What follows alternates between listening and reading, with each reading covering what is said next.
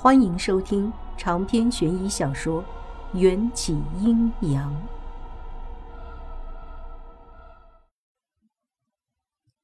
蛤蟆精又往北明坤身上吐了口口水，接触到他口水的皮肉都会迅速腐烂，就像浇了硫酸一样，惨不忍睹。北明坤咬着牙，满头冷汗。蛤蟆精友善的提醒。老夫猜，不过半炷香，你就要现身了。再不走，就来不及了。快走，我撑不住了。北冥坤正在用他强烈的意志力，使自己保持住人类的外形。大巫见我还迟迟不能变回人形，只能拎着我所在的那只木桶，艰难地往前走。北冥坤面色铁青。五官已经扭曲了，似乎很快就要现出原形。他为难地看了我们一眼，从牙缝里挤出一句“抱歉”，就如闪电一般消失在了咸阳城空旷的街道中。哈哈哈哈哈！北冥妖王也不过如此。蛤蟆精咧嘴发笑，夸张的圆眼珠似乎很快就要被挤出眼眶。听说，燕国大巫上知天文，下知地理，卜卦医术无所不能。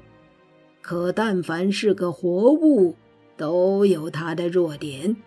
北冥坤的弱点就是他的真身。那么，大巫的弱点，恐怕就是这身如龟壳般坚硬的罐子。大巫沉着脸，片刻不停地往前跑。他本可以缩进瓦罐里滚得更快，却为了要带我离开，只能拎着木桶，用那两条细弱的双腿笨拙地在街道上奔跑。师傅，别管我，您自己逃吧。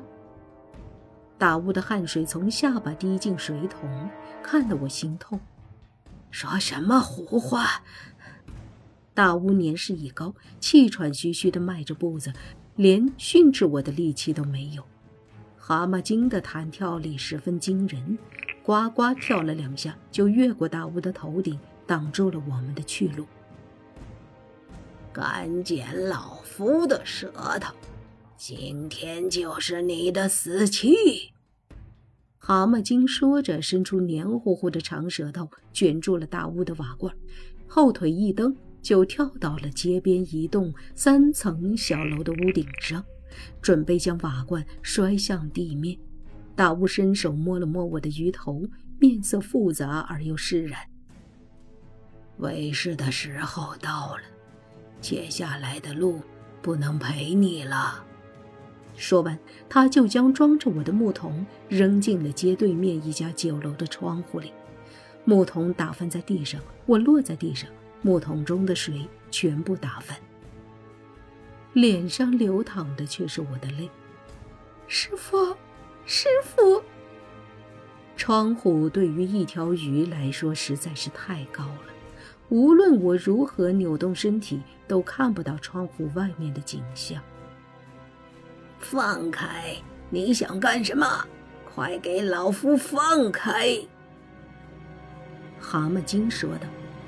大巫说：“你想大巫死，就要陪着大巫同归于尽。”死一般沉静的窗外，大巫和蛤蟆精的声音刺耳的回荡在夜色中。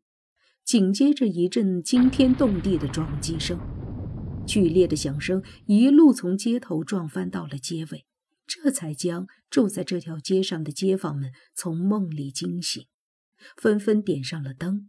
出来查看，我也终于在喧闹声打倒鼎沸时恢复了人形，在酒楼里随手偷了一件衣裤穿上，冲过去。街道上，一个巨大的不规则的大窟窿从位于街道正中的一家店铺直接穿透到位于街尾的纸扎店，越过一条小河，最后撞进了另一条街上的酒肆。酒肆里酝酿着数百坛新酒，全被打破了。无数酒液汇入附近的小河，使得河水也散发出了浓郁的酒香。我跌跌撞撞地跑过去，脚下踩到了一片破碎的黑色的瓦罐碎片，泪水就似决堤一般倾泻而出。酒肆里的酒罐子都是深褐色的，只有大屋的那只瓦罐才是如墨汁一般纯正的黑色。师傅，师傅！我在酒坛子的碎片里翻找着，手指被尖锐的碎片戳破，也浑然不觉。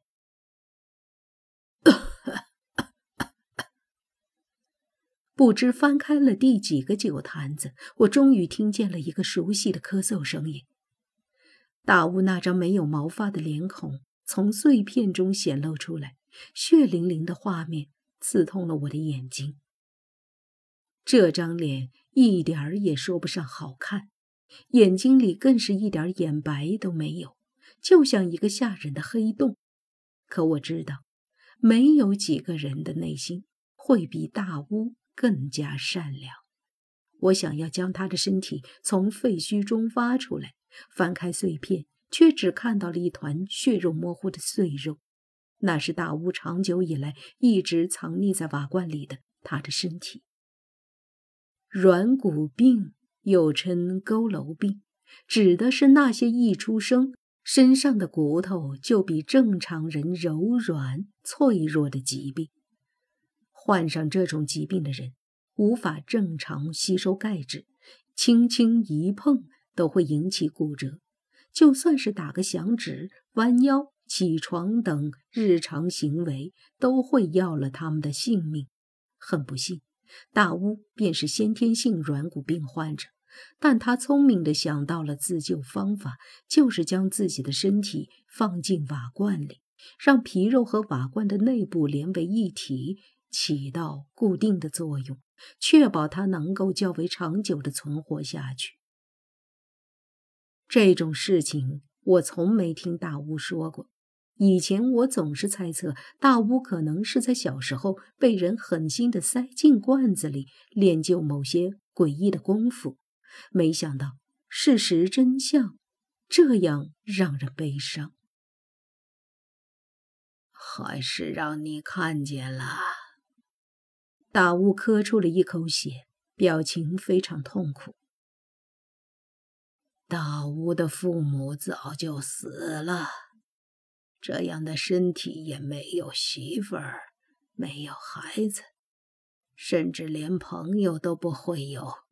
还好，在这迟暮之年收了一个好徒弟，让大巫感受了一会儿为人父的滋味。师傅，你告诉我，要要怎么做才能救你？你有没有带药？是不是掉在废墟里了？我惊慌失措地在废墟里翻找，希望能找到大屋藏在瓦罐里的那些奇怪的瓶瓶罐罐。我此生最不愿意听见的，便是这种如遗言般的语句。那颗千疮百孔的心，再也经不起任何失去。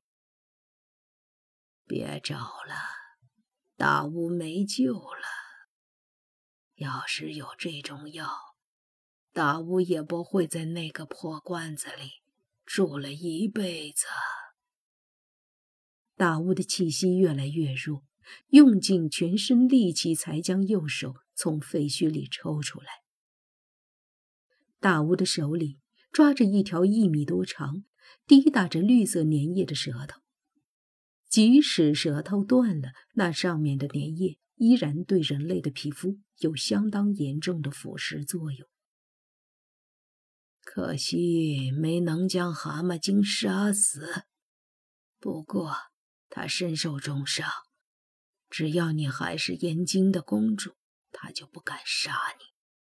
他的不老药还没炼制成功，秦国若是与燕京开战，事情就会脱离他的掌控。但你要小心，因为等不老药炼成，他就会回来报复。我哽咽着握住大屋的接近冰凉的手，那种丧失亲人后被掏空的感受再度席卷了我的全身。